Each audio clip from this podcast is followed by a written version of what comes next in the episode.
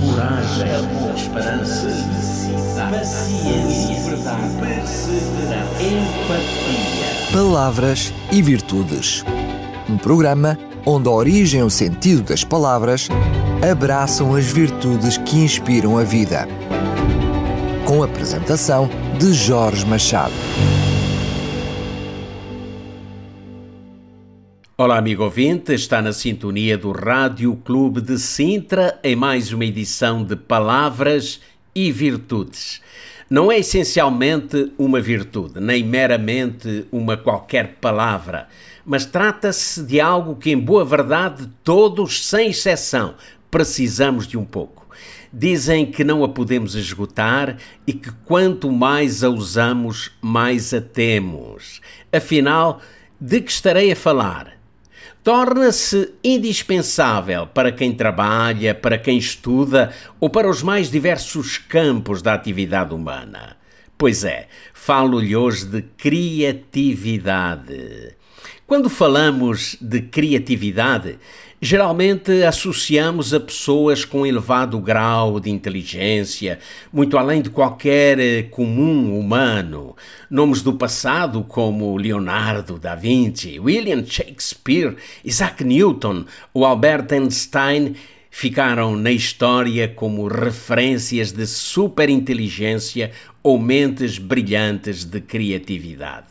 Mas mas será que essa característica humana, a que chamamos de criatividade, é apanágio exclusivo de alguns superdotados?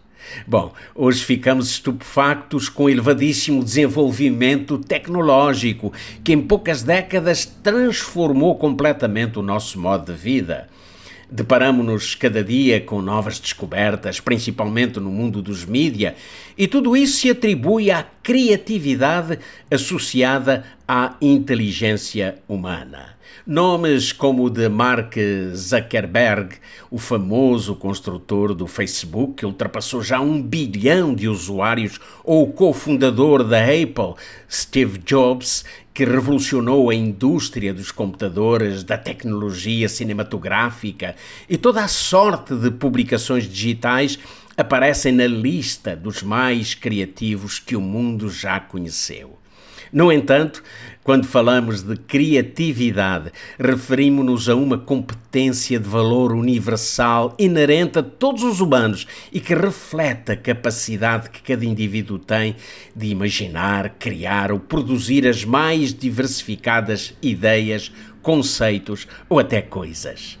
Se pensarmos no sentido etimológico da palavra criatividade, logo percebemos que está relacionada com o ato de criar, pois a palavra criatividade tem origem latina, creatus, que advém do verbo creare, cujo significado nos indica a capacidade nata ou adquirida de quem é criativo.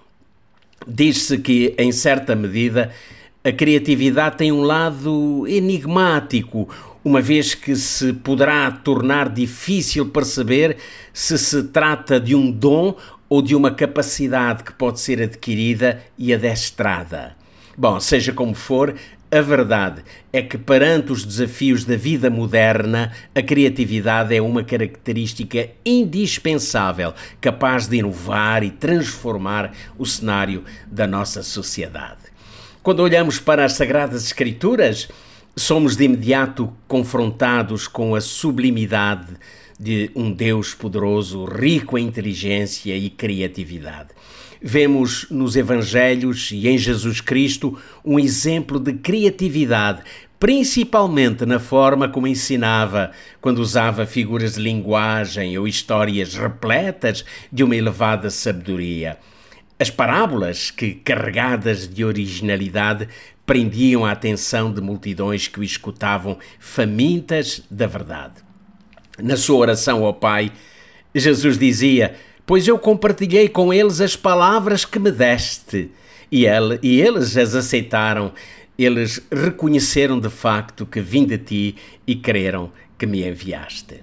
Se olharmos bem ao nosso redor, será fácil vermos as expressões da criatividade divina refletida e espalhada na natureza e no homem criado à sua semelhança, pese embora os efeitos devastadores que dia a dia vão desfigurando o nosso mundo mas é impossível negar a criatividade de Deus ao contemplarmos o nascer do sol ou o pôr do sol e ao descobrirmos a multiplicidade de animais e plantas que ainda nem sequer foram classificados.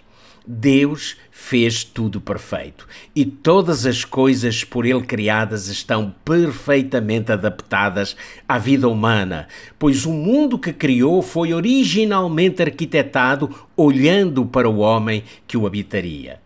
Ficamos maravilhados ao pensarmos que Deus nos formou do barro e que com um sopro nos tornou seres viventes, inteligentes e criativos. Ele formou o nosso cérebro com toda a complexidade que nos surpreende e fascina. Deus fez a nossa fisiologia, que é multidiversificada, com cada função específica. Pensar que fomos assim criados é tão óbvio como elevado. Mas pergunto quanto tempo foi preciso para que a ciência pudesse explicar um ínfimo daquilo que conhecemos acerca da inescrutável criatividade de Deus. Quanto tempo mais precisaremos ou precisaríamos para entender tudo aquilo que está infindavelmente distante da compreensão humana? Jamais o conseguiríamos. Afinal, bom, afinal somos apenas o infinitesimal quando comparados com a grandeza universal da sua gloriosa criação. Mas porque nos amou antes de nos trazer à existência, dele herdamos como filhos legítimos um pouco dessa sua criatividade. De facto, a criatividade tem um significado singular na perspectiva cristã da realidade ela é tanto um traço da imagem de Deus no homem, quanto um chamado de Deus para a vida em sociedade. Quando Isaac Newton descansava debaixo de uma macieira, uma maçã caiu ao seu lado. A reação natural podia ter sido comer a fruta, mas, como criativo que era, começou a fazer perguntas. Por que caiu a maçã? Por que não ficou suspensa?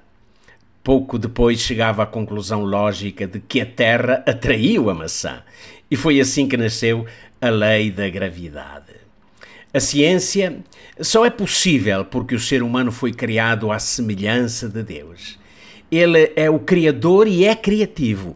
Por conseguinte, somos também nós criados por Ele, seres inventivos. Recebemos o dom de criar, de buscar respostas. De facto, nada vem do acaso e, no cumprimento da ordem divina dada ao homem no princípio, quando o criou, é que ocorrem o progresso, as descobertas e as conquistas.